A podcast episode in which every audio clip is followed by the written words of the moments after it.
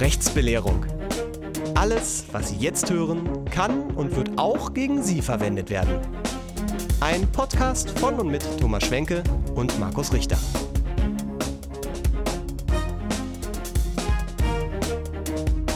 Telekommunikation, Telemedien, Datenschutzgesetz Teil 2. Hallo und herzlich willkommen zur zweiten, also eigentlich 102. Folge der Rechtsbelehrung, was wiederum aber die zweite Folge ist, die wir über das Telekommunikation, Telemedien, Datenschutzgesetz machen. Und dazu freue ich mich recht herzlich, den Menschen zu ergrüßen können, der sagen kann, warum wir dafür zwei Folgen brauchen und ganz kurz erklärt, was wir in der letzten Folge gemacht haben. Herr Dr. Thomas Schwenke. Hallo, liebe Zuhörerinnen, liebe Zuhörer, lieber Herr Richter. Ja, ich begrüße dich auch herzlichst, aber keine Zeit für Höflichkeiten im Innenverhältnis. Aha, ach, ja so noch- ist das also.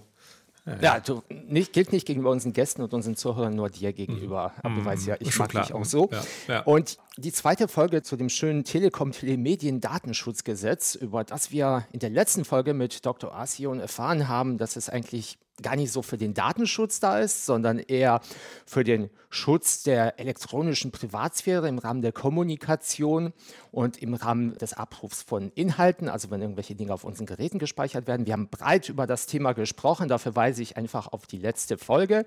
Und heute widmen wir uns einen speziellen Ausschnitt davon und es geht dabei um den Schutz der Speicherung und des Abrufs von Informationen auf Endeinrichtungen, das, was allgemeinhin unter Cookies bekannt ist, wobei der Begriff viel zu einschränkend ist. Wir haben beim letzten Mal erfahren, dass damit letztendlich alle Informationen gemeint sind, ob sie auf Computern, auf Telefonen, in Fahrzeugen, in sonstigen Geräten, die irgendwie mit dem Internet verbunden sind, gespeichert werden.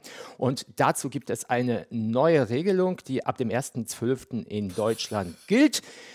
Das in aller Kürze und jetzt können wir uns en Detail damit beschäftigen. Ich hätte vielleicht doch die Zusammenfassung ein bisschen äh, sozusagen detaillierter abfragen sollen, aber gut. Also, falls ihr letzte Folge nicht gehört habt, was ihr auf jeden Fall tun solltet, wenn ihr Details darüber wissen wolltet, was Thomas jetzt gerade in anderthalb Minuten erzählt hat.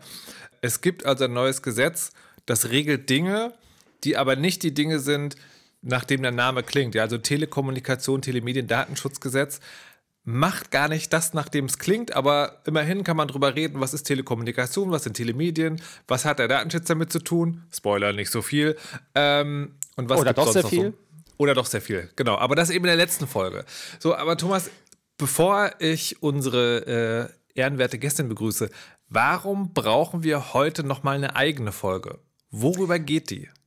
Die geht über diesen Teil des TTDSG, bei dem es eben um die Speicherung und den Abruf der Informationen geht. Und das ist deswegen relevant, weil es uns alle betrifft, die irgendwelche Webseiten haben, Apps haben oder generell Online-Angebote bereitstellen. Das heißt, Jetzt, jetzt hast du Ja. erklärt, jetzt hast du schon erklärt, dass sozusagen Cookies Teil dieses Dings sind, ja? Also Informationen, die auf Geräten gespeichert und dann wieder ausgelesen werden.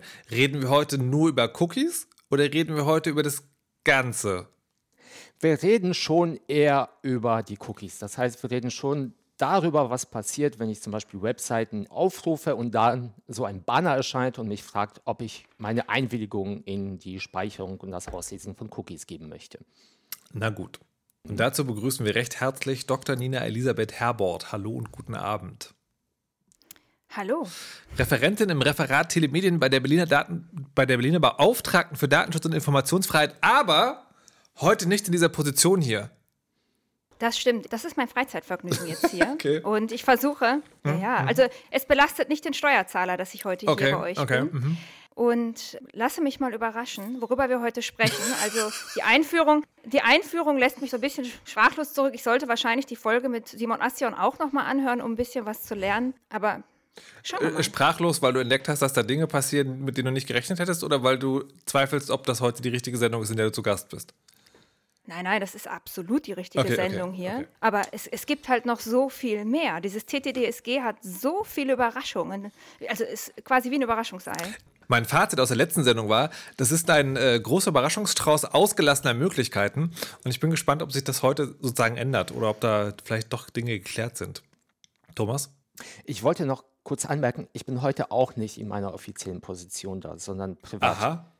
Also nicht als Anwalt, Excuse der zu, Also nicht als Anwalt, der zufällig im Berliner Raum auch im Datenschutzbereich berät, also zufällig in dem Bereich, Aha. wo Nina auch tätig ist. Das heißt, alle Aussagen, die ich heute tätige, sollten mir nicht in meiner Position, sollte ich jemals Mandanten vertreten, zwangsläufig zugerechnet werden. Ich spreche frei. Äh, ich, äh, sollte ich vorsichtshalber auch sagen, dass ich heute privat hier bin? Ich bin mir jetzt ein bisschen unsicher, wenn ihr beide da so ein großes Nee, ich denke nur, dass wir uns auf einer beruflichen Ebene begegnen und dann könnte es durchaus heißen, hm, aber in der Podcast-Sendung haben Sie mir recht gegeben und jetzt hier in diesem Fall sehen Sie es komplett anders. Wollte ich nur darauf hinweisen. Will ich genau haben? Egal, das machen wir für in der Post-Room. So, ähm, jetzt ist meine erste Frage, glaube ich. Es gibt also dieses Gesetz. Dieses Gesetz, von dem ich schon gelernt habe, dass es Dinge regelt, nach denen es gar nicht klingt. Da spielen jetzt irgendwie Cookies eine Rolle, weil es eben ums Auslesen, also Cookies, kleine Textdateien, die auf dem Rechner gespeichert werden, was Webseitenbetreiber und Werbenetzwerkbetreiber benutzen, um Menschen zu identifizieren und zu kategorisieren.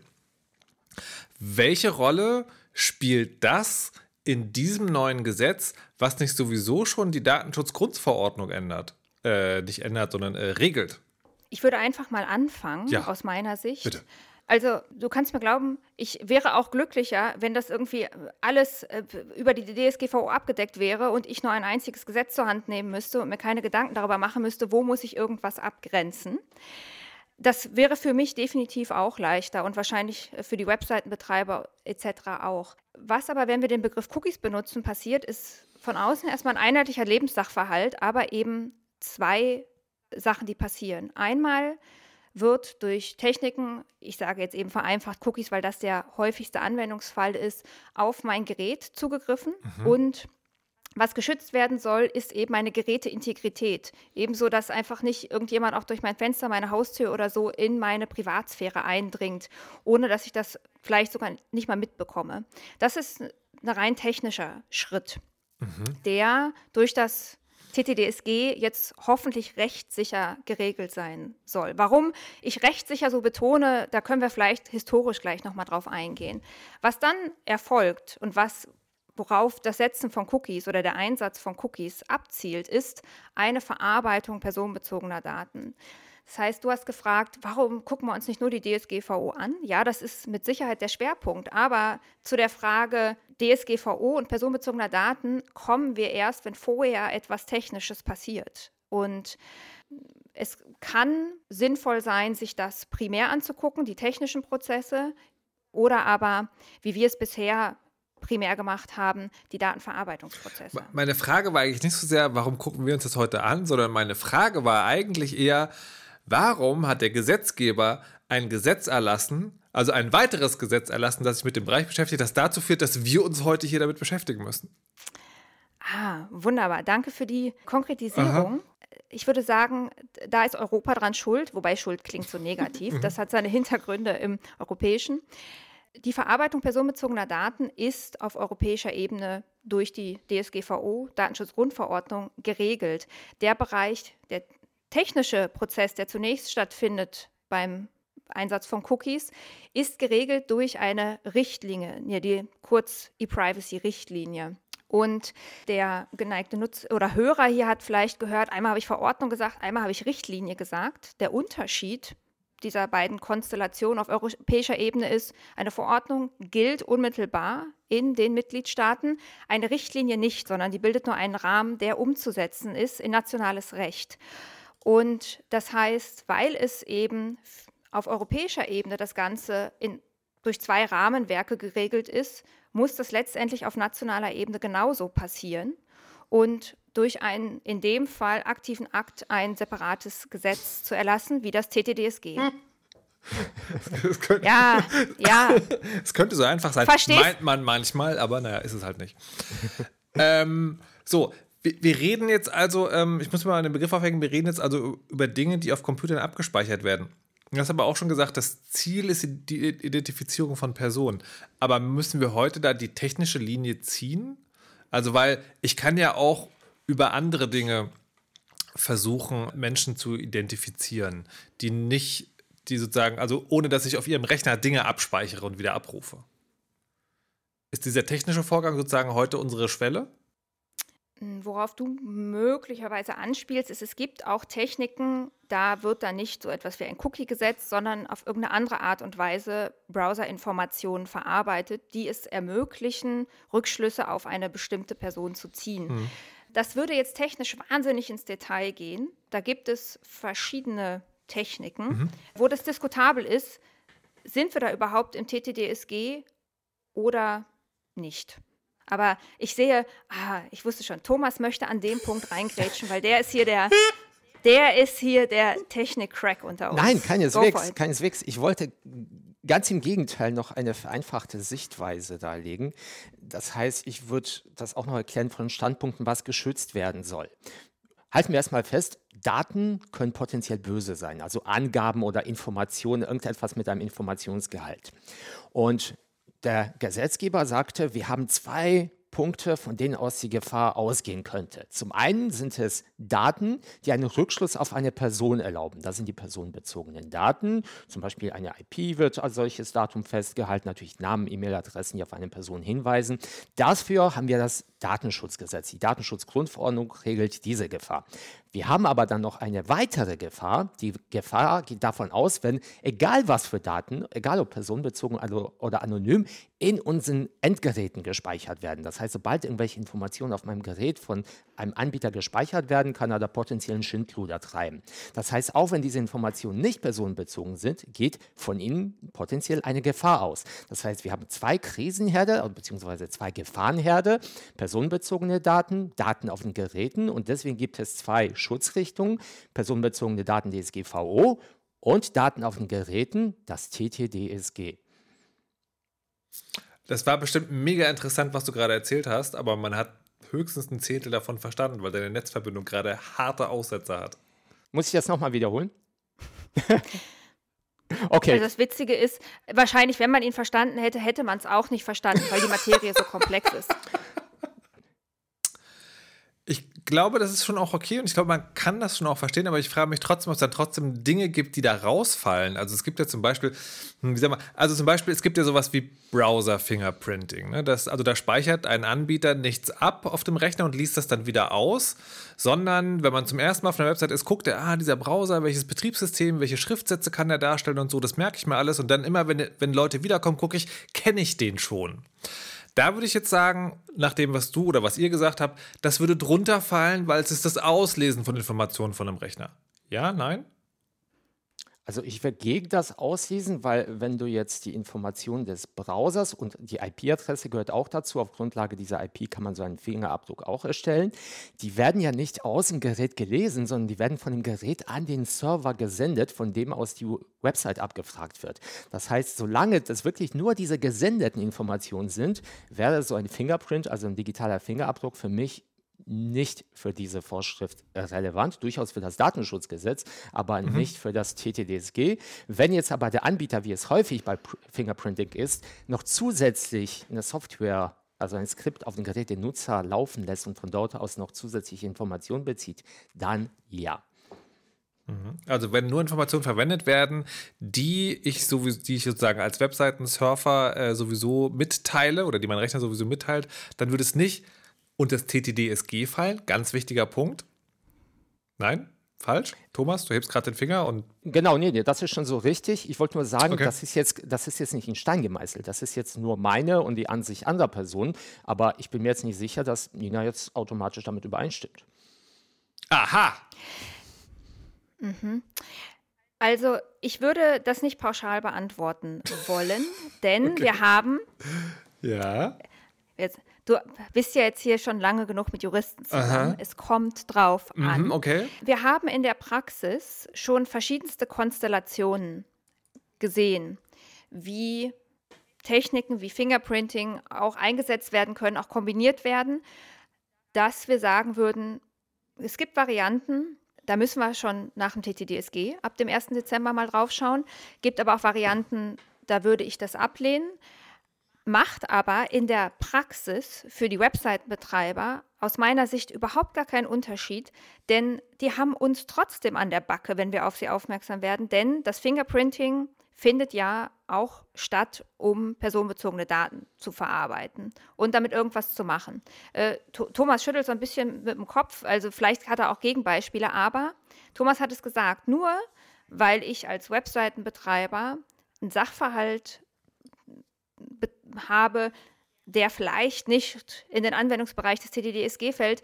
bin ich nicht fein raus und muss nichts mehr machen, sondern muss mir immer noch das Datenschutzrecht anschauen und ja, also ja, aber darüber, also ich, glaub, ich dachte, das ist die Grenze, die wir heute ziehen wollten, dass wir heute wirklich nur darüber reden, was ins TTDSG fällt. Das, also das sozusagen sei in aller Deutlichkeit nochmal gesagt.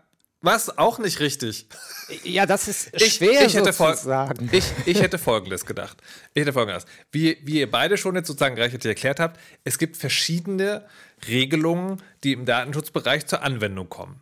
Unter anderem auch das TTDSG. Und was wir heute hier nur verhandeln ist, fällt eine bestimmte Technologie unter das TTDSG. Heißt auch, ne, also was Dina gerade auch gesagt hat, ähm, wenn es nicht unter das CTDSG fällt, heißt das noch lange nicht, dass man nicht datenschutzrechtliche Probleme damit haben kann. Aber wir reden ja heute nur über das eine Gesetz. Oder geht nicht mal das?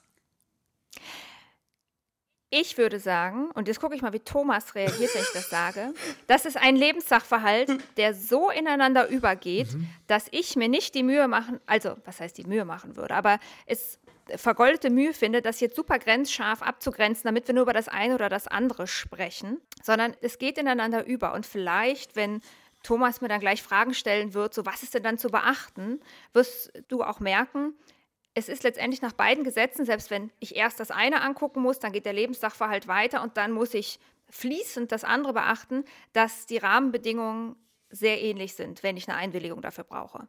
So, also was heißt, wenn ich eine Einbildung brauche, da sind es genau die gleichen Rahmenbedingungen. So, oh, und jetzt, ja, ja, ich sehe schon eure Gesichtsausdrücke. Jetzt überlegt mal, wie es mir jeden Tag im Büro geht.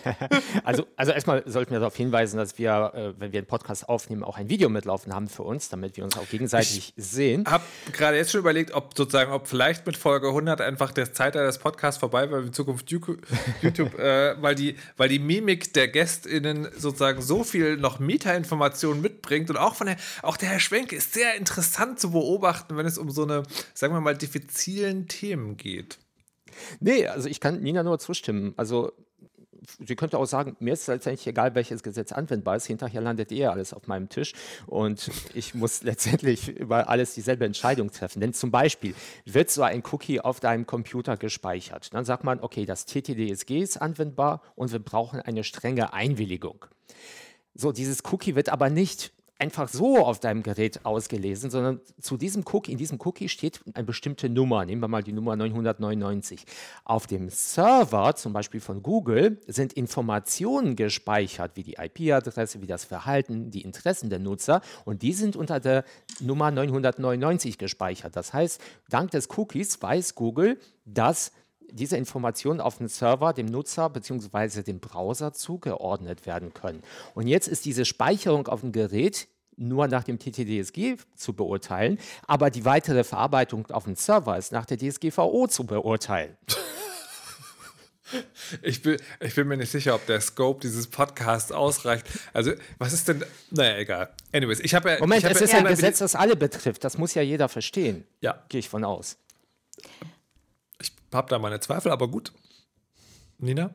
Nee, ich wollte nur sagen, vielleicht können wir einfach mal ein bisschen äh, plakativer sprechen, äh, mal über so einen Cookie-Banner. Du willst ja die ganze Zeit das gerne sauber abgrenzen. Ich fände es nee, auch nee, stopp, stopp, stopp, toll, wenn andere sich... Stopp, stopp, stopp, halt. Also Cookie-Banner ist ja schon wieder die Gestalt gewordene Einwilligung. Und bevor wir darüber sprechen, möchte ich erstmal sozusagen von euch nochmal erklärt würden, erklärt haben, welche Rolle eine Einwilligung überhaupt spielt und was Einwilligung überhaupt bedeutet.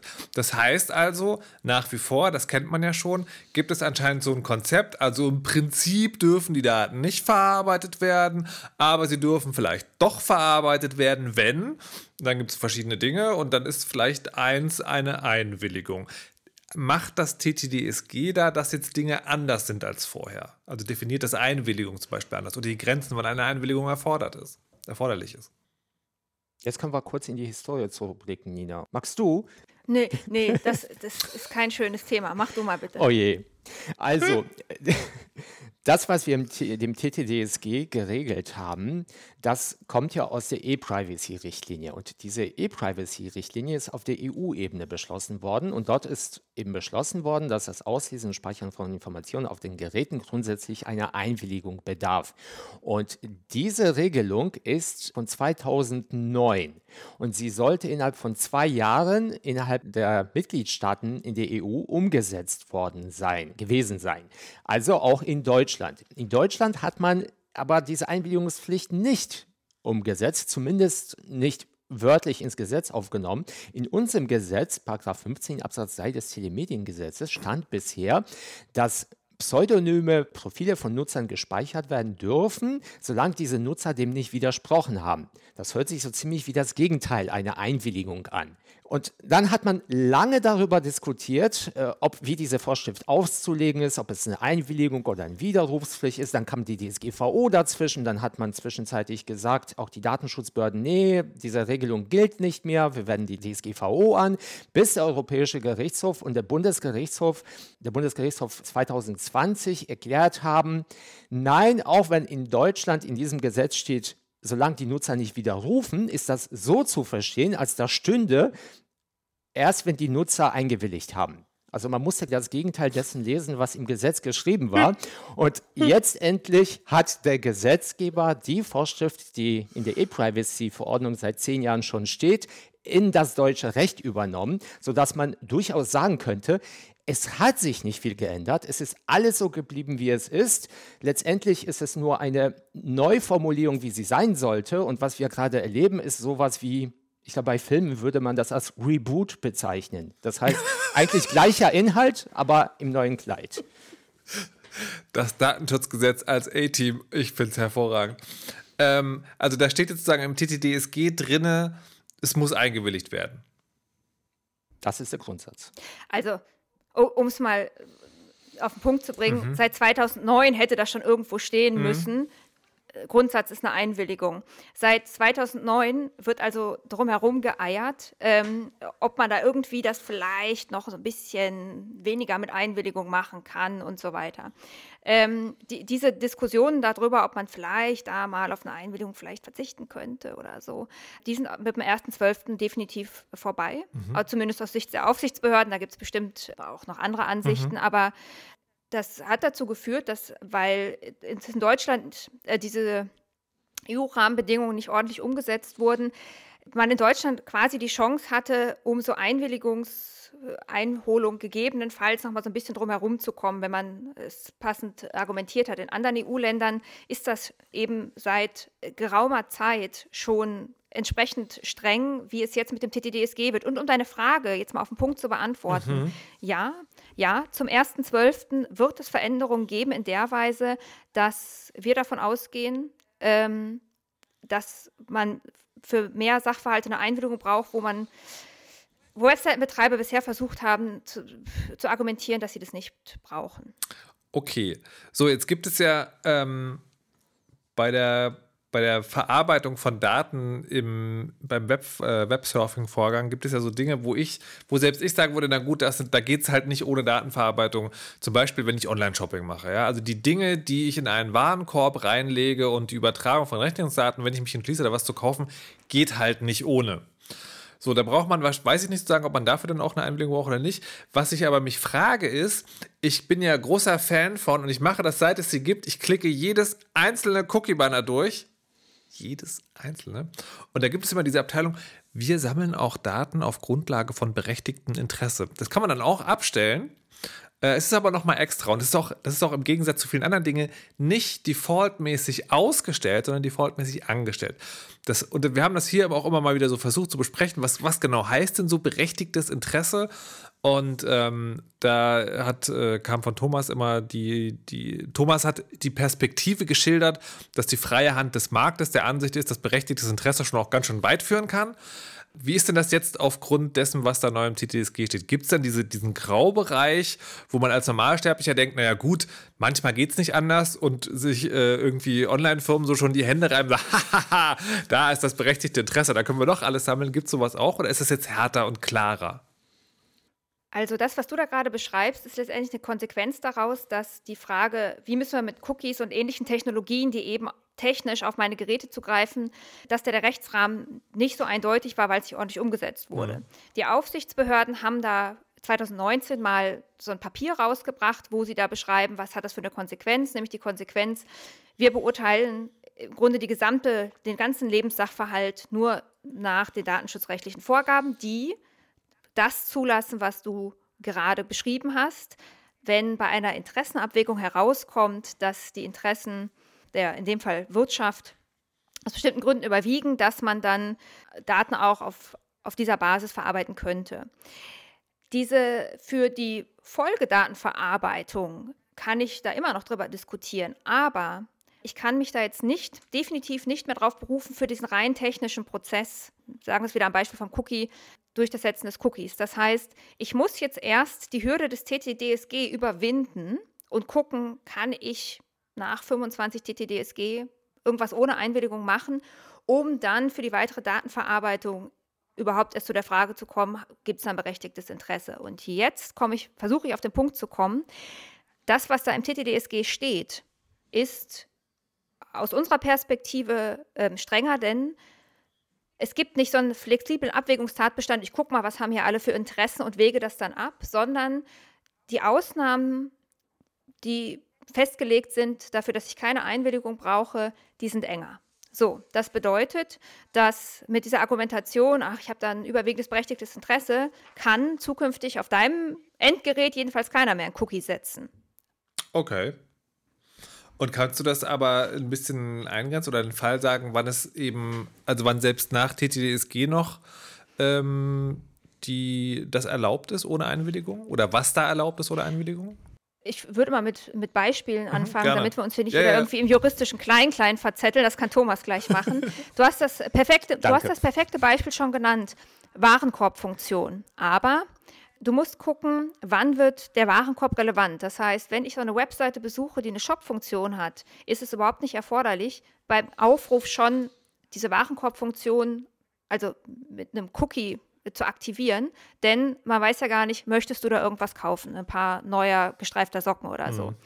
Das heißt, erst in dem Moment, wo du dich entscheidest, ich möchte echt was in den Warenkorb legen, dürfte diese Funktion überhaupt erst aktiviert werden und die technischen Prozesse in Gang kommen. Das heißt, es kommt immer so ein bisschen darauf an, was habe ich da für eine Webseite? Was bietet die mir grundsätzlich an? Was gibt es da für, ich nenne es mal Zusatzfunktionen und wann entscheide ich mich dafür, dass ich diese Zusatzfunktion in Anspruch nehmen möchte? Beispiel, zum Beispiel, es gibt häufig so Chatbots mhm. auf Webseiten, wo ich dann so sagen kann, oh, ich habe da mal eine Frage. Auch das wäre ohne Einwilligung möglich, könnte weiterhin eingesetzt werden, dürfte aber erst technisch im Hintergrund, ich sag mal, anfangen zu laufen, wenn ich mich wirklich entscheide, dem Chatbot da irgendwas zu fragen. Mhm. Okay. Ähm, ich muss jetzt nochmal eine, eine kurze kleine Schleife nehmen, nämlich du hast äh, häufiger schon mal das Wort Lebenssachverhalt äh, benutzt. Das klingt für mich also, als, als steckte dahinter ein juristisches Konzept, das Dinge klarer machen soll. Aber als Nichtwissender muss ich fragen, was genau ist damit gemeint? Ehrlich gesagt dachte ich, der Begriff Lebenssachverhalt ist schon normal verständlich. Ich habe das ist gar ja, kein juristischer Begriff, ja, Moment, sondern einfach nur, dass ich dachte. Moment, wenn ich hier in der Sendung sitze und dann sagt irgendjemand was und dann denke ich so, das ist doch völlig klar. Damit kann doch nur gemeint sein, dass sozusagen eine praktische Relevanz im Leben eines einzelnen Menschen besteht. Und dann wird mir hinterher erklärt, nein, nein, nein, nein, nein, dahinter versteckt sich ein juristisches Konzept, das wir erstmal ganz genau auseinandernehmen müssen. Deswegen frage ich das nochmal. Nee, also ich meine damit einfach, es gibt da irgendwie keine sichtbare Zäsur. Hm. So, zwischen der Cookie wird gesetzt und die Daten werden verarbeitet. Da ähm, gibt es da keine, keine Warnzeichen, keine Lichtzeichen, so jetzt geht's los, sondern das ist, geht ineinander über, fließend. Hm. Ist das richtig, Thomas? Würdest du das auch so ich sehen? Ich würde sagen, Lebenssachverhalt Oder ist das, was passiert. Sagen. Danke. Danke. Okay, so, wenn man also mehr will, braucht man also eine Einwilligung. Und die Einwilligung muss dann wahrscheinlich doch bestimmte Kriterien erfüllen. Halt, halt, halt Moment, Herr Richter, du Was? viel zu schnell. Diesmal bremse Wieso? ich dich. Wir waren Warum? gerade bei der Ausnahme von der Einwilligung. Wir haben erstmal gesagt, es werden Daten ja, aber die wurde doch, die wurde doch gerade und ausgelesen. Dafür ist grundsätzlich eine Einwilligung notwendig. Davon gibt es eine Ausnahme, wenn die Speicherung oder das Auslesen unbedingt erforderlich ist, um den Nutzern den Telemediendienst, den sie sich ja. wünschen, bereitzustellen. So, und wir haben gesagt, dieses unbedingt erforderlich kann zum Beispiel bei Warenkorb-Cookies erforderlich sein, aber erst in dem Zeitpunkt, wo sie wirklich erforderlich werden. Das ist aber, ich will deswegen bremsen, weil das ein Punkt ist, an dem ich natürlich mit Ausnahmen sofort einsetzen würde und noch weiter nachbohren würde, was unbedingt erforderlich ist, weil ich kann mir vorstellen, dass aus Ninas Sicht unbedingt erforderlich etwas anderes ist, als aus meiner Sicht oder der meiner Mandanten unbedingt erforderlich ist. Warenkorb, okay, da können wir uns alle einigen. Wie ist es aber, wenn ich jetzt einen Warenkorb-Cookie habe und mein Browser stürzt ab?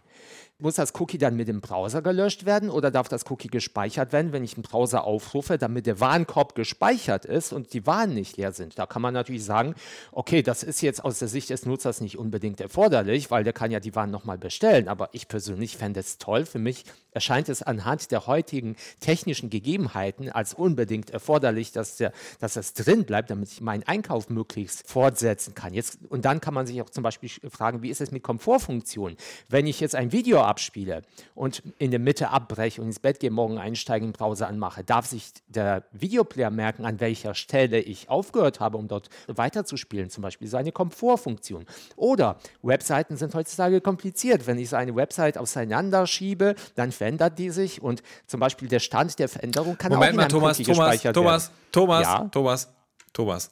Ich möchte sozusagen nochmal dein erstes Beispiel kurz mir zur Brust nehmen und sagen, was Thomas da erklärt hat, was ganz bequem ist, kann man auch aus der Perspektive von Firmen sozusagen betrachten. Und da sieht es nämlich einfach so aus, wenn man Warenkörbe vorhält, auch nach dem Schließen des Browsers, steigen die Umsatzzahlen massiv. Das ist also nicht nur ein Komfortmehrmal, sondern es ist auch so ein, das ist schon ein wirtschaftliches Interesse da sozusagen, Aber vielleicht das so ein bisschen mehr dient, Daten abzuspeichern. dient. Es steht nirgendwo im Gesetz ausdrücklich geschrieben, dass diese Notwendigkeit technischer Natur sein muss. Wie ist es mit wirtschaftlicher Notwendigkeit? Ich hatte, ich hatte Nina so verstanden, dass das nicht zählt, sondern dass es eben genau nur technisch notwendig sein muss, um, das, äh, um diesen Vorgang abschließen zu können. Den einen. Also, wenn ich mal kurz dazwischen grätschen aber darf, bitte. ich freue mich erstmal, dass der Rechtsanwalt Dr. Schwenke aus seinem Feierabend gekommen ist und jetzt hier für seine Mandanten sich einsetzt und versucht, hier die wichtigen Fragen be zu beantworten. Er ist doch aber privat hier. Dann- Ja, na, ja, ganz genau. So, natürlich hat Thomas recht. Ich habe mich jetzt berufen auf sehr eindeutige Beispiele.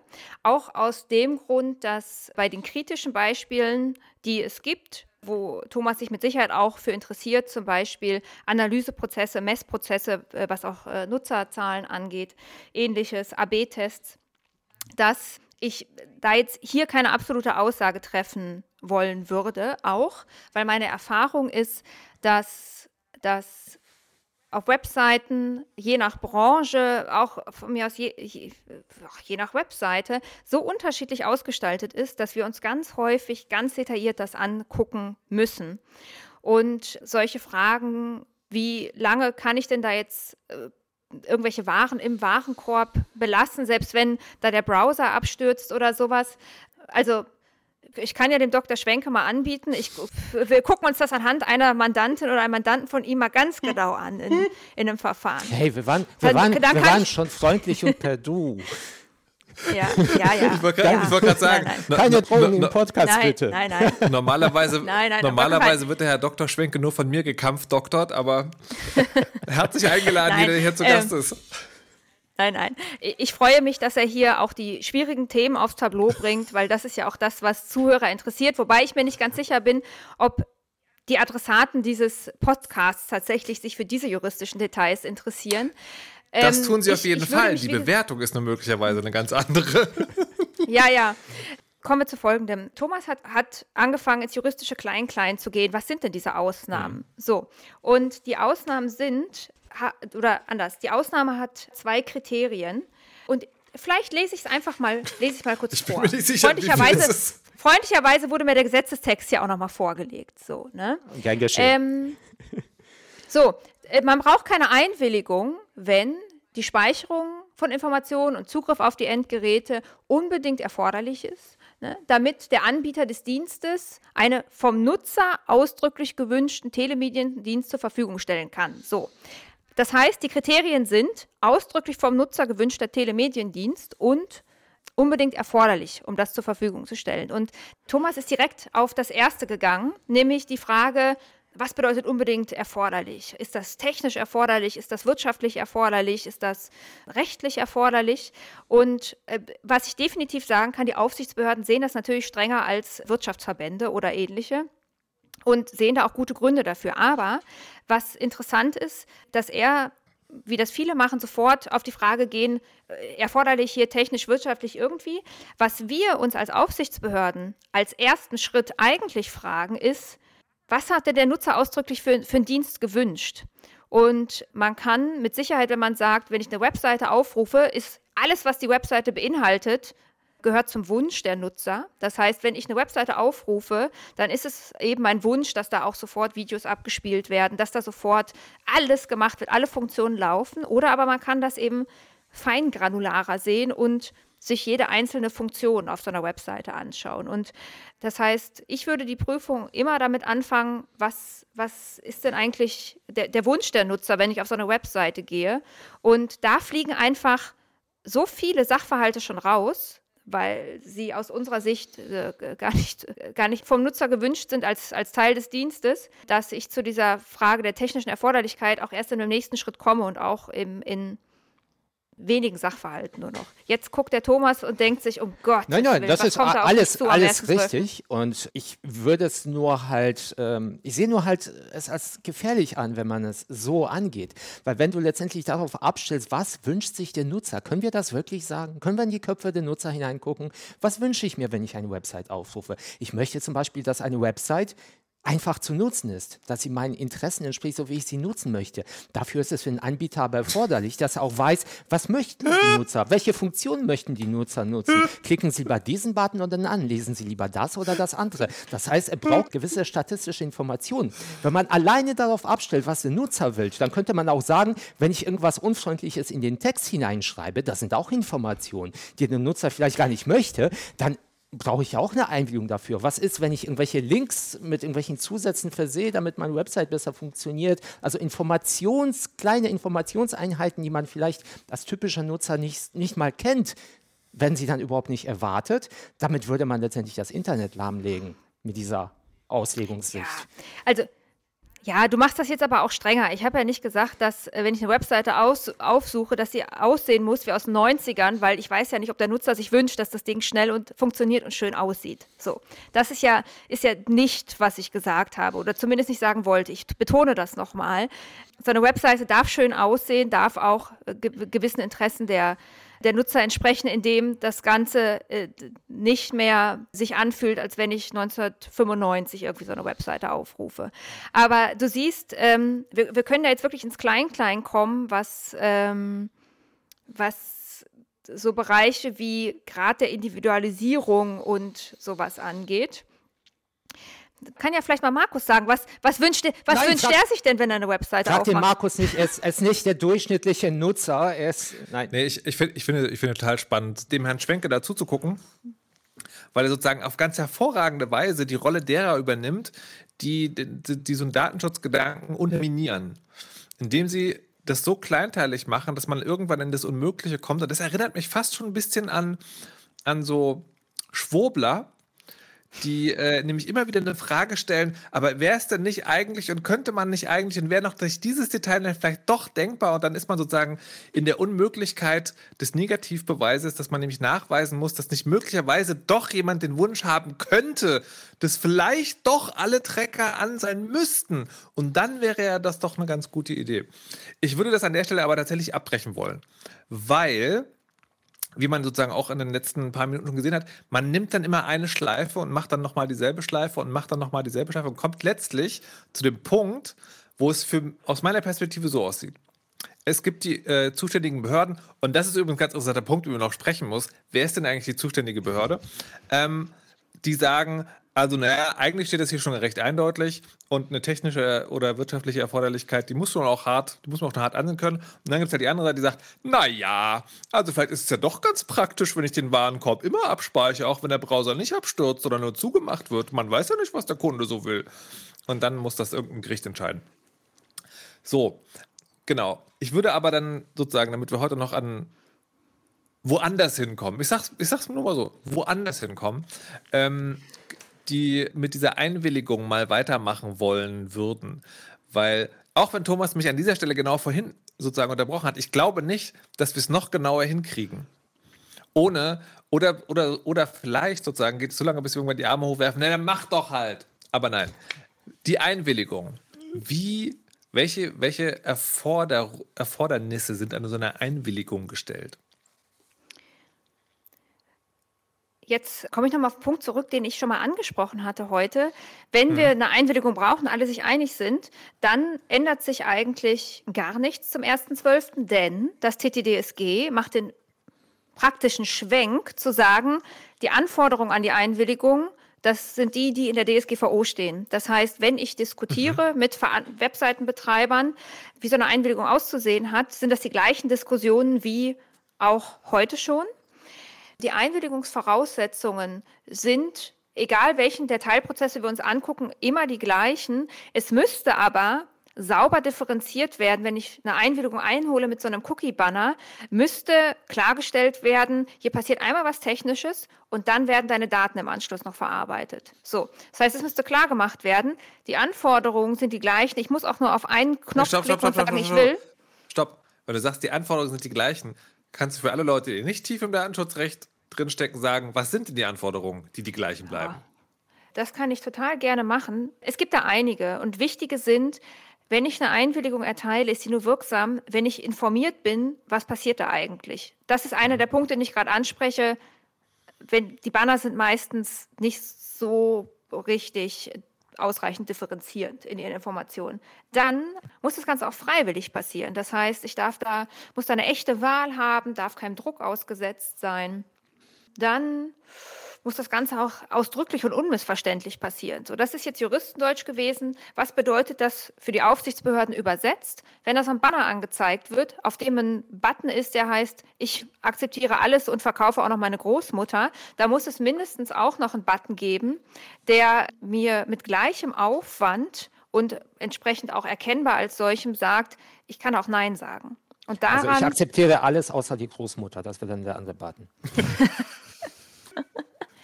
Also wenn ich mal einen Anwalt brauche, könnte es sein, dass ich den Schwenke engagiere. Der hat äh, auf jeden Fall immer fantastische Argumente.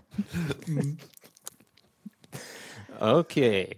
Vielleicht bin ich einfach ein bisschen auch in meinem Kontramodus, ähm, dadurch, dass du ja natürlich heute privat bist. Ist mir noch gar nicht aufgefallen. könnte sein, ein bisschen, dass ich automatisch in mein, ich vertrete meine die Position meiner Mandanten gegenüber einer Behörde-Modus reingestiegen bin. Aber das sieht nur so aus. Tatsächlich äh, diskutieren wir hier völlig frei. Ja.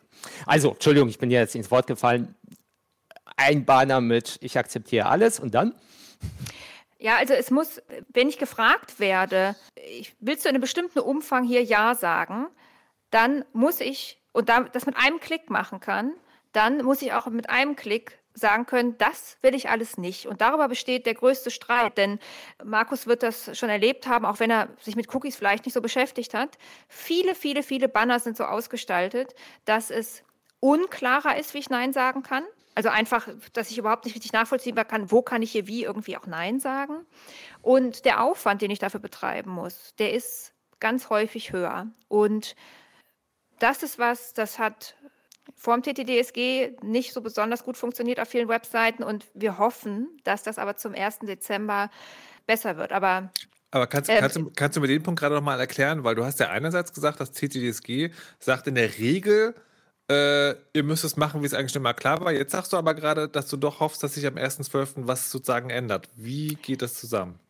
Das vorauseilender Gehorsam vielleicht. Also ich habe das Gefühl, dass durch das TTDSG viele Verantwortliche die Sorge haben, dass jetzt könnte es möglicherweise wirklich mal Ärger geben mit den Aufsichtsbehörden, mhm. falls sie bisher verschont blieben. Oder aber auch, die Behörden sind ja nicht die einzigen, die rumnerven, kann ja auch zivilrechtliche Streitigkeiten geben. Und ich da den Eindruck habe, dass viele Banner in, in den letzten Wochen tatsächlich eher in die Richtung gehen, dass ich sagen würde, das ist geht wohl Richtung wirksame Einwilligung, ja. Aber ich weiß nicht, auf der anderen Seite, ja, da muss man mal Thomas fragen, der ist auf der anderen Seite. Hast, hast du das Gefühl, dass deine, dass deine Mandantschaft sich beeindrucken lässt durch das TTDSG, obwohl die Einwilligungsanforderungen die gleichen sind, dass sie aber jetzt bemüht sind, wirksamere Einwilligungen einzuholen? Ja, das kann ich auf jeden Fall bestätigen. Ich sagte am Anfang, dass es eine Art Reboot ist. Und ich würde sagen, ja, das ist ein Reboot der E-Privacy mit einer neuen Image-Kampagne der Aufsichtsbehörden, die dafür sorgen, dass meine Mandanten Angst bekommen. Ja, also es ist, erinnert mich an die DSGVO. Letztendlich die DSGVO könnte man sagen, die hat ja auch nicht alles umgekrempelt, sondern das, was schon damals im damaligen Bundesdatenschutzgesetz geregelt war, nochmal neu aufgelegt. Aber was hinzukam, waren höhere Busgelder. Die Datenschutzbehörden wurden viel aktiver. Es wurden überhaupt Busgelder verhängt. Und jetzt so ist es ähnlich auch mit dem TTDSG. Bis jetzt muss ich sagen, auch weil es so rechtlich unklar war, waren die Aufsichtsbehörden relativ zurückhaltend. Da ist nicht viel passiert. Und jetzt bekommt man es mit, dass, dass, ihr, äh, dass die Datenschutzbehörden aktiver werden. Auch die Verbraucherzentrale hat angefangen, Abmahnungen zu verschicken. Das heißt, es, es entsteht ein Bedrohungsszenario, dass viele Unternehmen und natürlich auch normale Nutzer das Gesetz überhaupt wahrnehmen lässt. Und ja, ich, ich habe die letzten drei Tage nur damit verbracht, mich mit Cookies zu beschäftigen und zu prüfen, ob die neuen Cookie-Banner auch ausreichend sind. Und ganz häufig habe ich auch die Empfehlung gegeben, falls Sie die Grenzen des äh, Risikobereichs nicht austesten möchten, dann empfehle ich Ihnen statt des Buttons Einstellungen, mit dem die Nutzer eine Ebene tiefer vorgehen, einzelne Cookies abhaken müssen, eine Schaltfläche alle Cookies Ablehnen aufzunehmen, mit dem Nutzer einfach, wie du eben gesagt hast, dieses Wahlrecht haben, mit einem Klick entweder zustimmen oder mit einem Klick ablehnen zu können, was zumindest seitens der Aufsichtsbehörden als die Voraussetzung einer freiwilligen Einwilligung betrachtet wird. Natürlich kann ich sagen, nicht alle Mandanten finden das gut und manche sagen auch, was könnten die potenziellen Folgen sein? Und wenn ich jetzt potenziell da antworten würde, naja, die potenziellen Folgen sind das erhöhte Bußgeld bis 200.000, aber die Aufsichtsbehörden sind häufig sehr ausgelastet und sie gehen eher auf diese Cookie-Banner, die wirklich eindeutig nicht rechtmäßig sind, könnte man hier vielleicht noch von einem Risikobereich ausgehen, das man mitnehmen könnte. Ich finde es total, total spannend, weil ich hatte, in, äh, wie gesagt, ich klicke ja wirklich jedes Cookie-Banner und ich hatte tatsächlich in den letzten Wochen sozusagen den Eindruck, dass die, dass die äh, alle Cookies ablehnen, häufiger vorkommen als früher. Und ich habe echt, glaube ich, ein, zwei Wochen lang damit zugebracht, rauszufinden, welcher perfider Trick das ist. aber, aber, anscheinend ist es wirklich einfach der Button, der alle Cookies ausmacht. Wer hätte das gedacht? Nina, du wolltest was sagen. Ja, ich wollte einmal nochmal sagen, Thomas hat das so ein bisschen formuliert, als hätten die Aufsichtsbehörden irgendwie bis vor kurzem so ein bisschen die Füße auf den Tisch gelegt. So ist es nicht. Wir sind schon, was auch die Cookie-Banner angeht, ähm, seit 2018 sehr aktiv. Vielleicht hatte Thomas das Glück, da noch nie Post zu bekommen. Was jetzt aber, was sich geändert hat, ist. Warte mal, warte mal, stopp. Ich, ich möchte mal kurz sagen, ich finde es schon auch also sehr erstaunlich, wie ihr euch gegenseitig zuhört, weil ich weiß nicht, was Thomas gemeint hat, aber ich habe gehört, dass er gesagt hat, die Datenschutzbehörden sind nicht so aktiv geworden, weil die Rechtslage es nicht in jedem Fall hergegeben hat, da wirklich Leuten auf die Füße zu steigen. Das finde ich total spannend, wie unterschiedlich das ankommt. Ja, ja endlich bist du auf meiner Seite, Herr Richter. Dankeschön. Wir mussten jetzt also, 102 Folgen ja. darauf warten. Also vielleicht war das auch hier so ein freudscher Verhörer, weil dieser Vorwurf sehr häufig kommt. Aber was tatsächlich passiert ist, wendet tu Gutes und rede darüber. Wir haben also die Aktionen, die wir gemacht haben, die Öffentlichkeit gebracht durch Pressemitteilungen über bestimmte Aktionen.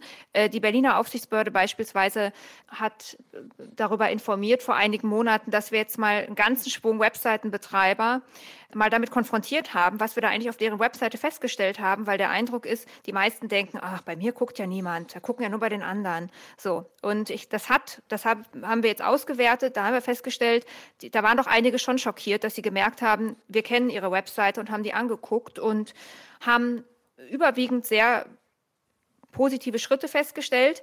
Was mich aber auch fasziniert, wir haben auch festgestellt, dass einige die Webseite verschlechtert haben, seitdem sie von uns Post bekommen haben.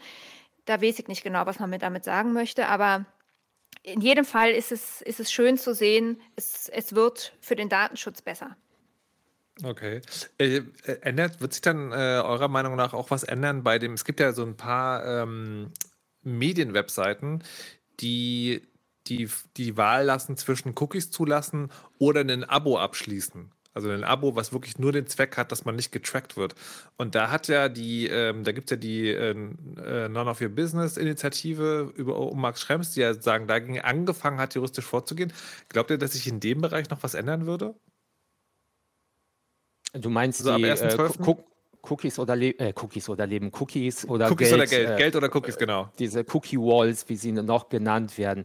Ja. Ich denke nicht, dass sich in diese Richtung was ändern wird. Das ist eben, diese, das ist ja länger entwickelt worden und auch schon im Hinblick auf das TTDSG und insbesondere auf die hm. Frage, darf man eine Einwilligung von Nutzern verlangen dafür, dass sie eine Website benutzen dürfen. Das heißt, wenn man mit Nutzern Verträge schließt oder Rechtsgeschäfte, darf man diese von einer Einwilligung abhängig machen, auch wenn sie technisch nicht notwendig wäre.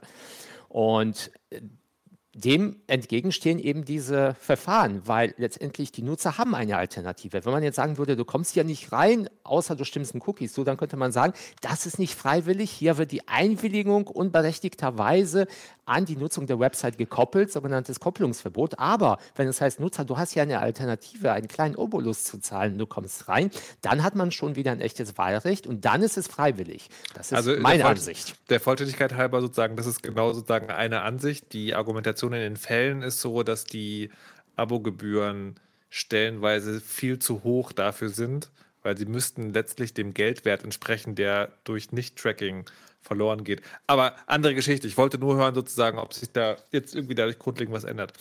Ähm. Moment, Nina, was, was denkst du? Hältst du das für zulässig, diese Kopplung? Oh, verdammt, ich dachte, ihr vergesst, dass ich da bin und fragt mich nicht. also, was ich da dazu sagen kann, noch bevor diese Beschwerden von None of Your Business eingereicht wurden, die im Übrigen zu diesen Abo-Modellen hat None of Your Business nur in Deutschland Beschwerden eingereicht. Das ist kein, kein Thema, was in anderen EU-Ländern groß auf dem Tableau ist. Die, also ähm, die Seiten, also muss ich leider sozusagen kurz einhaken, zumindest die Seiten, gegen die sie vorgehen, sind auch in Österreich.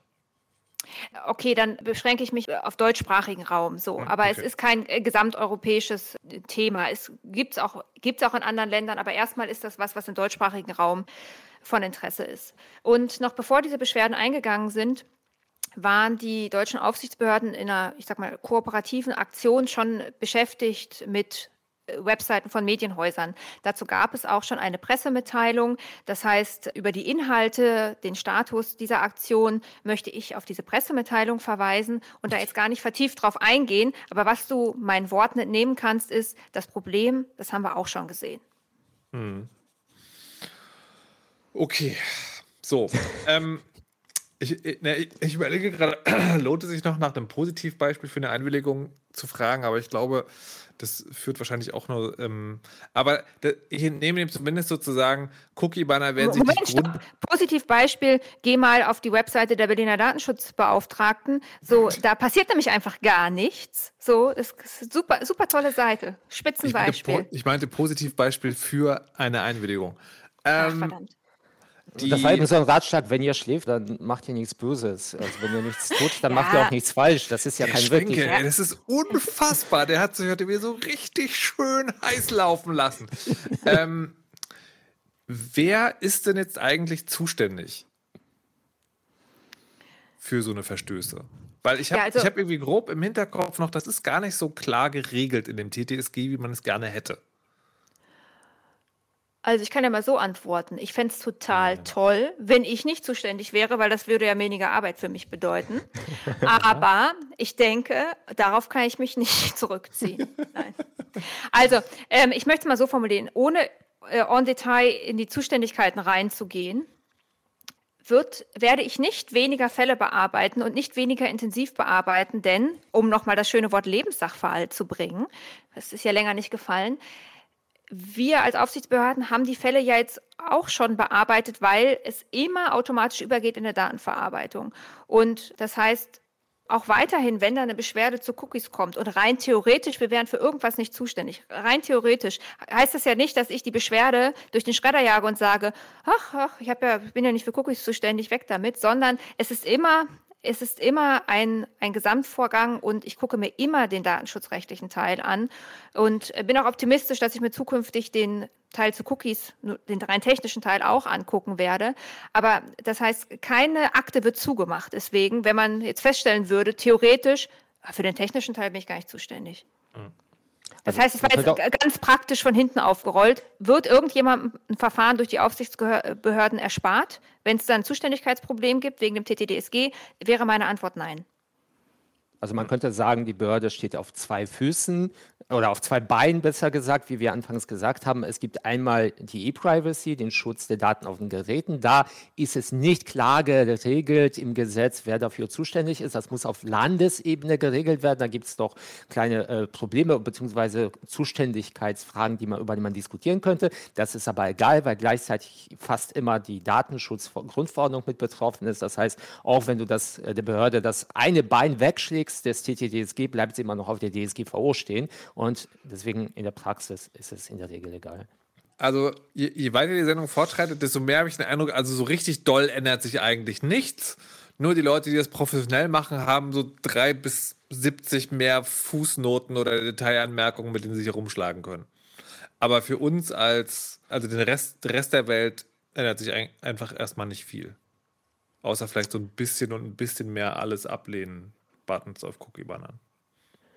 Ja, das ist schon, glaube ich, ein, äh, sagst, dass es sich nicht viel ändert, aber es ist eine riesige Änderung, weil wenn ich jetzt statt, äh, wenn ich jetzt auf einem Banner alle akzeptieren und Einstellungen stehen habe, dann werden natürlich die Nutzer eher alle akzeptieren klicken, weil sie vielleicht die Einstellungen nicht so häufig klicken möchten, weil es viel zu viel Detailarbeit für sie ist.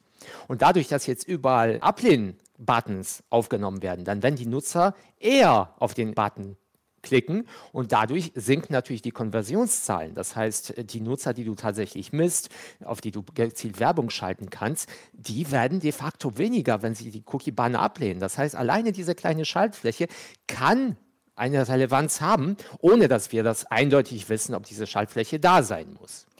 Also jetzt wurde das hier wieder beleuchtet, so aus dieser Wirtschaftsperspektive. Ne? Ich dachte, jetzt kommt der Schwenke um die Ecke und sagt mal, ja, wenn da so ein Ablehn-Button ist, das ist mal ein echter Erfolg für den Datenschutz. Und stattdessen kommt er mir an mit, ja, ja, das bedeutet weniger Geld im Portemonnaie. Nee, also ich Die möchte sagen. Alle sterben. Die Menschen leben nicht vom ja, Datenschutz alleine. Ja, ja. Pass auf, also ähm, Markus, ich glaube, dass ja. wenn da jetzt so ein ordentlicher Button implementiert wird auf in so einem Cookie-Banner alles ablehnen, ist das für Nutzer ein Riesenunterschied. Sogar der entscheidendste Unterschied von all den Sachen, die wir als Aufsichtsbehörden so kritisieren. Das heißt, wenn das besser wird, und dann mhm. ist das schon mal ein großer Erfolg und äh, beachtlicher. Wie lange wird es dauern? Also, ich wollte jetzt gerade fragen, so, aha, das ist ja dann also eine klare Regelung. Das ist natürlich Quatsch, sondern das Gesetz wird in Kraft treten und dann werden Leute sozusagen das erstmal anders machen. Dann wird dann werden kreative Lösungsmöglichkeiten gesucht. Ähm, was glaubt ihr denn, wie lange es dauern wird, bis sich herausstellen wird, ob so ein alles ablehnen-Button Bestand hat oder ob dann doch noch immer jemand einen Weg drumherum findet? Ist das jetzt so, ist das so eine Frage von Wochen oder Monaten? Ich meine, das, der Gesetzestext dürfte jetzt schon bekannt sein, also keine Ahnung. Wie lange dauert sowas? Das ist eine Frage der Gerichtsverfahren. Ja, das ist mir klar, aber wie lange braucht es in der Regel sozusagen. Also, okay, ist mir klar, liebe HörerInnen, vielleicht sozusagen für den Fall, dass euch nicht, das Gesetz erscheint, es tritt dann in Kraft und erst wenn es in Kraft tritt, kann man so richtig dagegen verstoßen. Erst dann können Bescheide erlassen werden, erst dann kann man sich vor Gericht treffen und da, erst dann kann man, ähm, kann man Berufung einlegen und das sozusagen nach oben eskalieren. Oh, so. Wird das dann also Jahre dauern oder Monate, bis wir wissen, wie viel Bestand die, das TTDSG in diesem Bereich hat? Also ich würde sagen, es wird eher Jahre dauern, aber es kann natürlich viel schneller gehen, wenn die ersten auch niedrigeren Gerichte anfangen zu urteilen, dass sie dieses, diese alle ablehnenden Schaltfläche für erforderlich halten und Einstellungen für nicht ausreichend halten. Wenn das häufiger vorkommt, dann steigt einfach das Risiko. Und wenn das Risiko steigt, also potenziell hohe Kosten und diese Kosten nicht mehr die Gewinne durch den Verzicht auf den Baten rechtfertigen, dann wird sich das ändern und das kann auch innerhalb von einem Jahr passieren. Bis der Europäische Gerichtshof das mal geklärt hat in aller Ausführlichkeit, das kann durchaus noch ein paar Jahre dauern. Hm. Und drohen jetzt eigentlich höhere Strafen? Es war jetzt gerade nochmal von 200.000 Euro die Rede, aber die Strafen sind im TTSG 200.000. 200.000. Äh, die sind aber auch gedeckelt, also sowas wie hier 10% vom Jahresprofit gibt es da nicht. Also Thomas spricht jetzt nur über den Bußgeldtatbestand, der, der im TTDSG selber steht. Wenn ne, damit eine Datenverarbeitung verbunden ist, dann sind wir wieder in dem riesigen Bußgeldrahmen der DSGVO. An der Stelle möchte ich aber was betonen, was ich finde, was häufig nicht im richtigen Verhältnis dargestellt wird. Was die Aufsichtsbehörden machen und worauf sie in erster Linie abzielen, ist, dass der Verstoß abgestellt wird. Das heißt, was wir versuchen zu erreichen, ist, dass da jemand ein ordentliches Banner auf der Website implementiert ist und wirksame Einwilligungen einholt. Und Bußgelder, ja, kann auch ein Thema sein. Aber was ich da den ganzen Tag mache, das ist zu versuchen zu erreichen, dass die Prozesse rechtskonform sind und nicht, dass ich den ganzen Tag damit beschäftigt bin, so Bußgeldbescheide vorzubereiten aber also ich habe gerade in dem Bereich immer wieder den Eindruck gehabt, dass es auch sozusagen, ich sag mal, ganz wertneutral Parteien gibt, die dann einfach die das äh, nach aus äh, nach Ansicht der Behörden nicht Datenschutz äh, nicht rechtskonforme Vorgehen sich dann einfach das Bußgeld kosten lassen. Ja, und deshalb also ich bin mir nicht, wir haben ja noch nicht so besonders viele Bußgelder in diesem Bereich, aber mein mhm. Eindruck ist, meine Verfahren angucke, dass es für viele Unternehmen, dass die, denen mehr Sorge bereitet, wenn eine Untersagung durch die Aufsichtsbehörden ansteht. Wenn ich da also Prozesse untersagen würde, die wenn sie stattfinden würden, Geld bringen, dann ist das für die unter Umständen kostspieliger, als wenn ich einen Bußgeldbescheid erlassen würde also vielleicht sieht äh, Thomas das auch anders und ich lebe da irgendwie in einer, in meinem Schlösschen und, und kriege das nicht richtig mit. Aber mein Eindruck ist, in Aussicht stellen, dass da irgendwas untersagt wird, dass die irgendwas nicht mehr machen dürfen, ist für viele problematischer als. Ja, auf, also das Bußgeld, aber da kommt es auf die, auf die Höhe an natürlich. Beid, beides ist schlimm. Es ist ja so, dass man nicht selten ein Bußgeld bekommt und gleichzeitig mit der Sache, wegen der man Bußgeld bekommt, weitermachen kann. Das heißt, ja. es, man hat vor beiden Angst aber ja, der Auf, man hat Angst schon, also wenn man kalkuliert, ob man eine Maßnahme fortsetzt, obwohl sie vielleicht äh, rechtlich äh, hart an der Grenze des Gesetzes liegt, dann ist es natürlich auch in der Abwägung, ob der Verwaltungsaufwand ebenfalls äh, sehr hoch sein wird. Denn so eine Anfrage, die man von einer Aufsichtsbehörde bekommt zum Thema Cookie-Tracking und vor allem, wenn man viele Cookies auf der Website hat, sie ist sehr umfangreich. Sie kann sehr, sehr viel Zeit in Anspruch nehmen. Sie kann in viele Tausende von Euro gehen, vor allem wenn es ein größeres Unternehmen mit sehr vielen Cookies ist. Aber auch wenn es ein kleines Unternehmen ist. Also ich hatte heute zum Beispiel einen Mandanten, gestern zufälligerweise auch. Das sind einfach normale Website-Betreiber, die aber halt Dienste eingesetzt haben, die zig oder äh, solche Mengen von Cookies bei denen auf der Website gesetzt haben. Und wenn da die Aufsichtsbehörde sich meldet mit Fragebögen, mit sehr, mit sehr vielen Seiten, sehr vielen Informationen, dann kann das das richtig ins Geld gehen. Und nicht nur die Aufsichtsbehörden können dir auch Sorgen bereiten. Jeder Nutzer kann das. Das heißt, wenn man keine oder beziehungsweise wenn man überhaupt Cookies einsetzt und es werden ja auch personenbezogene Daten verarbeitet, dann muss ich gar nicht an die Aufsichtsbehörde gehen. Da können Nutzer potenziell auch eigene Auskunftsansprüche geltend machen. Das heißt, sie können sagen, bitte lieber Website-Benutzer, erklär mir, was für Cookies du speicherst, für welchen Zweck, welche Daten verarbeitet werden, an wen sie weitergegeben werden, was mit denen passiert. Das heißt, löschen Sie sie alle, bestätigen Sie mir, dass sie auch bei den Diensten, die Sie einsetzen, gelöscht sind. Das heißt, es, es kann sehr umfangreich und sehr kompliziert werden. Das heißt, man muss nicht nur Angst vor Datenschutzbehörden haben, sondern auch vor dem Nachbarn, der zufällig die eigene Website besucht. Und MitbewerberInnen?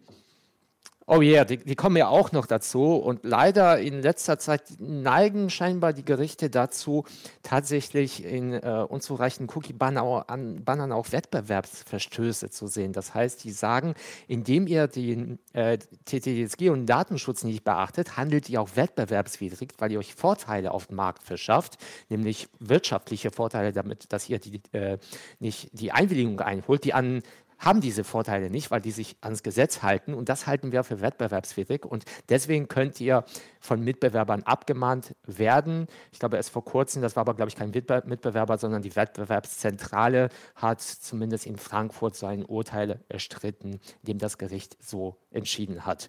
Das heißt, es drohen viele Angriffe an vielen Fronten von vielen Seiten auf die armen Wirtschaftsunternehmen und Website-Betreiber, die von mutigen Rechtsanwältinnen und Rechtsanwälten verteidigt werden müssen.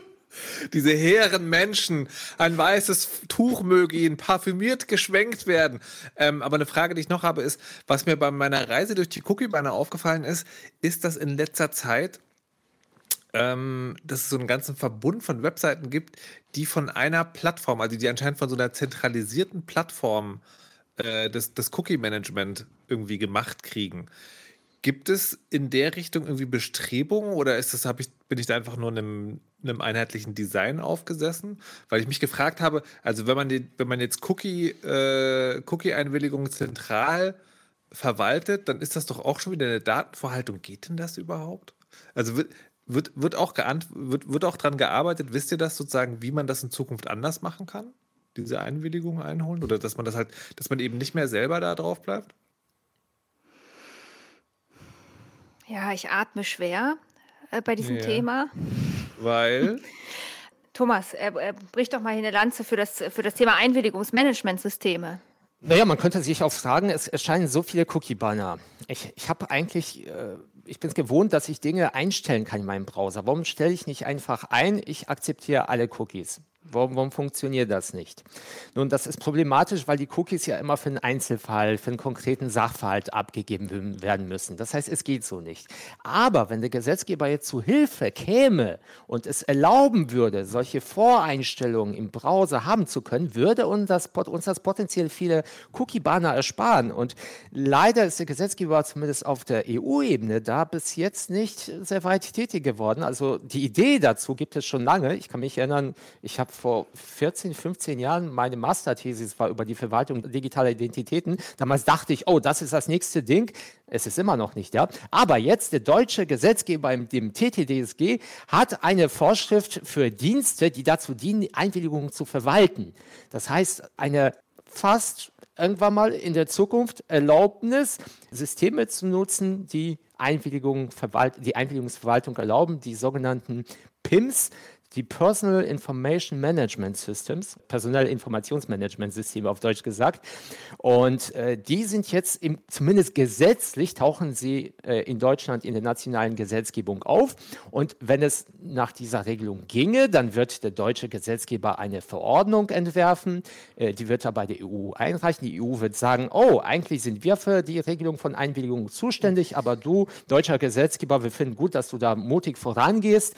Und deswegen segnen sie diese äh, Verordnung ab. In dieser Verordnung muss stehen, dass ein, einem Dienst diese Verwaltung erlaubt wird, aber das Gesetz sagt, dieser Dienst darf keine wirtschaftlichen Zwecke verfolgen, darf überhaupt keine Gelder von Unternehmen annehmen, muss also eine Stiftung sein, die überhaupt nicht wirtschaftlich agiert. Und da stellt sich natürlich die zweifelnde Frage, hat das überhaupt Aussicht auf Erfolg? Hat da überhaupt jemand Lust, da Geld reinzustecken?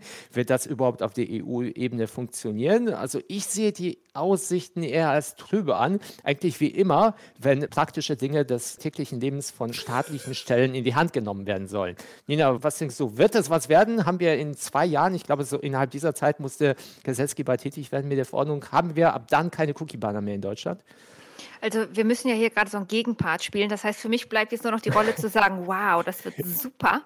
ähm, die Hoffnung stirbt zuletzt. Ich finde es gut, dass versucht wird, was zu machen. Ich sage das auch immer gerne wieder, wenn das funktioniert, ist das super für meine Work-Life-Balance, weil Work dann eben weniger ist. Aber ich sehe die Probleme, die Thomas beschrieben hat, dass das möglicherweise praktisch einfach nicht umsetzbar ist, die sehe ich auch. Aber die deutschen Aufsichtsbehörden sind eingebunden, das irgendwie zu einer Erfolgsgeschichte zu machen, möglichst. Und äh, das versuchen wir auch. Also jetzt die Flinte ins Korn zu werfen, wäre definitiv das Falsche. Vielleicht wird da was bei rauskommen, was dafür sorgt, dass wir weniger Cookie-Banner haben. Ja. Okay. Das war fast ein Appell.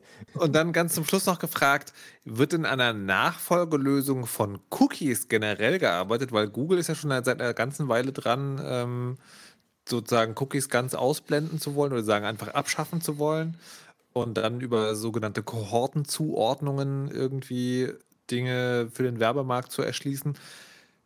A, steht es an oder ist das sozusagen einfach nur so eine spinnerte Zukunftsvision momentan noch? Und B, ändert das was an dem, was wir heute besprochen haben? Also aus meiner Sicht kann ich sagen, ja, es kommt regelmäßig vor, dass Mandanten zu mir ankommen und sagen, ich habe hier ein neues Tool, das trackt nur serverseitig wenn ich dann nach den Details frage, was serverseitig bedeutet, heißt es, dass wirklich nur die übersendeten Daten, also IP-Adresse, welcher Browser und welches System ist, dass nur diese Daten verarbeitet werden? Werden wirklich keine Daten auf das System der Nutzer gespeichert? Ja, doch, es werden Daten, aber die sind ganz anonym. Okay, damit ist es schon gestorben. Und auch wenn du von Kohorten von Google regelst, das heißt, dass Google nicht für einzelne Nutzer die Verhalten speichert, sondern nur für den Nutzer in seinem Browser speichert, zu welcher Interessensgruppe er gehört, sind immer noch Informationen im Browser gespeichert. Das heißt, dieses Gesetz ist unvorstellbar streng.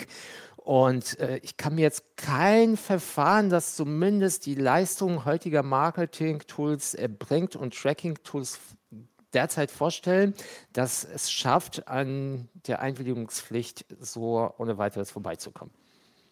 Okay, Nina? Da bin ich auf jeden Fall nicht schlauer als Thomas. Deshalb alles, was er gesagt hat. Dass ich das heute noch höre, unfassbar. Aber wir sind ja auch am Ende der Sendung angekommen. Oder? Mm, du weißt ja, ich habe noch immer sehr, sehr viele Fragen. Nee, ich, ich denke, wir haben wirklich alle Punkte ausführlich dogmatisch und aus der praktischen Sicht beleuchtet. Ich glaube, unsere Lebenssachverhalt. Zuhörer, Lebenssachverhalt, der bekommen vor allem, ich danke dir, Nina, das war wirklich wundervoll. Ich denke, wir haben beleuchtet, wie doch noch viele Punkte umstritten sein können. Okay, wie man die Meinungen von mir gewichtet, darüber kann man sich noch streiten, natürlich. Aber ich denke, wir haben über alles gesprochen. Wir haben noch zwei Buzzwords vergessen äh, zu nennen. Dark Patterns und Nudging. Geht es überhaupt, dass wir über Cookies heutzutage sprechen, ohne den Begriff Dark Patterns fahren zu lassen? Naja, das, das Schöne ist ja sozusagen, wenn, also, also Dark Patterns sind, das habe ich neulich ein sehr schönes Beispiel gesehen da ist die Schaltfläche von der Einwilligung, wie war es? Rot, wenn sie an ist. Also rot ja. ist ja sozusagen in, in unserem Kultur, Kulturkreis das Zeichen für Stopp und aus und nicht. Aber mhm. wenn das, wenn es aktiviert ist, ist es rot. Und wenn man es ausschaltet, ist es dann grau. Das ist so, das ist so ein Dark ja, genau. Darum geht es, dass man die Nutzer in eine Richtung stupst. Das ist dieses Nudging-Stupsen, dass man sie unbewusst dazu bewegt, doch hier die Einwilligung zu klicken. Und da gibt es Stimmen, die, also neuerdings sind, gibt es unter Juristen und auch äh, mit Verlaub unter vielen Aufsichtsbehörden auch sehr viele UX-Designer, also Menschen, die sich mit Nutzerbedienbarkeit von Schaltflächen auskennen und mit optischen Signalen. Nutzererfahrung, Nutzererfahrung Nutzererfahrungsexperten, ja. genau. Die sagen, dass solche Einstellungen deswegen die freie Wahl behindern ändern, weil die Nutzer halt keine freie Entscheidung haben, sondern in eine bestimmte Richtung gelenkt werden. Veto insofern, es gibt nur bei einer einzigen EU-Aufsichtsbehörde tatsächlich eine Mitarbeiterin, die wirklich UX-Designerin ist und das ist die französische Kniel. Die Briten hatten sowas auch, aber die sind jetzt raus. Das heißt, ähm, ich weiß nicht ganz genau, worauf du anspielst, aber wenn ich zum Beispiel über Dark Patterns spreche oder UX-Design, dann habe ich da eigentlich gar keine Ahnung von. Das, naja, heißt, das war jetzt nicht persönlich ne? gemeint, aber, aber alleine, wenn mir jemand sagt, äh, die Schaltflächen müssen dieselbe Farbe haben. Ja. Warum? Und dann fängt jemand zu erzählen, ja, weil das auf die Nutzer anders wirkt. Erstmal, ist die Person überhaupt vom Fach? Ist das wissenschaftlich erforscht worden? Also ich sehe da noch sehr viel Argumentationsspielraum, ja, dass man die unterschiedlich haben kann. Schwenke, packt die FDP ein. Wir sind doch fast am Ende der Sendung. Wir haben es doch gleich geschafft. Nudging ist sozusagen, genau, Nudging ist äh, ja. letztlich äh, sozusagen das, was man mit Dark Patterns macht. Aber äh, was ich eigentlich sagen wollte, ist nicht, die deutschen Aufsichtsbehörden oder so haben gar keine Ahnung davon, von Schaltflächen, sondern was ich viel mehr sagen wollte, ist, die erste Aufsichtsbehörde hat erkannt, wie wichtig das ist, da jemanden vom Fach zu haben und das wird definitiv mehr werden, dass auch sowas wie UX-Designer äh, Teil der Aufsichtsbehörden sein wird. Sehr Oder gut. was in die Richtung. Software-Ergonomen. Also in meinem Studium war sozusagen, habe ich äh, im Nebenfach Psychologie Software-Ergonomie gelernt und das, glaube ich, kommt nämlich am nächsten, nämlich wie technische Systeme Menschen dazu bringen, Dinge zu tun. Und das kann man sich natürlich sehr leicht vorstellen, wie man das auch missbrauchen und mit kann. diesem Wissen bist du nicht in der Wirtschaft gelandet. Das ist wertvoll.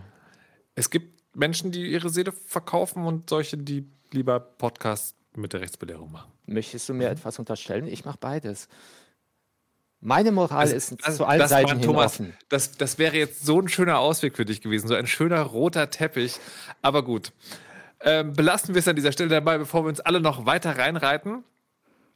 Äh, Dr. Nina Elisabeth Herbort, vielen Dank, dass du bei uns warst und äh, so ausführlich Rede und Antwort gestanden hast und auch die, den Gegenwind angenommen und zurückgeblasen hast. Sehr unterhaltsam. Ich glaube, ich glaube tatsächlich sozusagen ein so, so deutliches Hin und Her hatten wir noch nie hier. Ähm, ja, sind wir jetzt mit, dem, mit der TTDSG durch?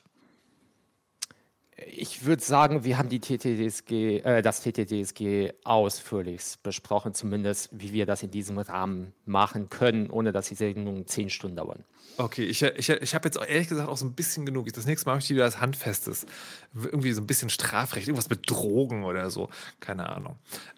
So, äh, Nina, du bist ja heute als Privatperson hier. Kann man dir eigentlich privat auf irgendwelchen Social Media Dingen folgen oder bist du nur heute hier mal privat zu hören gewesen und sonst gibt es dich nur als Vertreterin der Aufsichtsbehörde von ja, Berlin. Das war, das war heute eine Ausnahme. Auf diversen okay. Social Media Accounts bin ich höchstens mal stiller Leser. Das heißt, wenn Leute da ablästern über diese Veranstaltung hier, das sehe ich. Ja? aber aber ähm, nein, dass ich so privat gesprochen habe, das war eine Besonderheit. Alles klar. Na dann, vielen, vielen Dank dafür. Dank. Ähm, viel Vergnügen weiterhin und möge die Work-Life-Balance sich zum Guten entwickeln. Was auch immer das bedeutet, überlasse ich jetzt Steven selber. Ähm, wir hören uns vielleicht, wir hören uns dieses Jahr sicherlich nochmal wieder. Ich glaube, als nächstes Mal steht jetzt nach diesem Folgengewitter erstmal eine Obiter Dictum an. Sonst ich habe mich schon sehr daran gewöhnt und das war jetzt sehr selten in letzter Zeit, das muss man schon sagen. Ähm, genau, insofern würde ich an dieser Stelle wie immer nochmal darum bitten, äh, die Folge weiterzutragen, wenn sie gefallen hat, uns auf den Podcast-Plattformen eurer Wahl zu bewerten und uns Lob, äh, Füllereien und Geschenke zu hinterlassen und übergebe das letzte Wort an Thomas Schwenke. Vielen herzlichen Dank. Wir freuen uns über eure Bewertung und ja, ich fand es heute sehr schön, spannend und erstaunlicherweise auch entspannt. Tschüss. Tschüss. Rechtsbelehrung. Ein Podcast von und mit Thomas Schwenke und Markus Richter. Alle Links und Informationen zum Thema finden Sie unter rechtsbelehrung.com.